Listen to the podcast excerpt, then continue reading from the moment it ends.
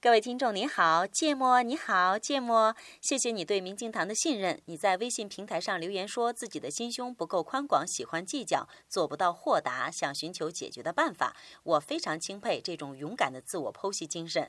其实啊，芥末，你是没有真正的了解生命的真相。如果今天你和朋友们约好了要去玩一个游戏，大家都玩得很投入，你也一样。游戏里你得到的多与少，你会真正的计较吗？不会的，因为你明白的知道道这只是个游戏而已。借用大宝法王经典的法语开示，送给你，我们共勉。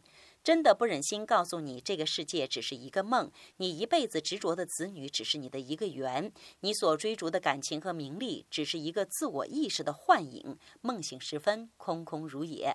今天请大家回复“宝贝”两个字，“宝贝”给您看完整的开示。今天晚上七点到九点是回春瑜伽分享时间，晚上见吧。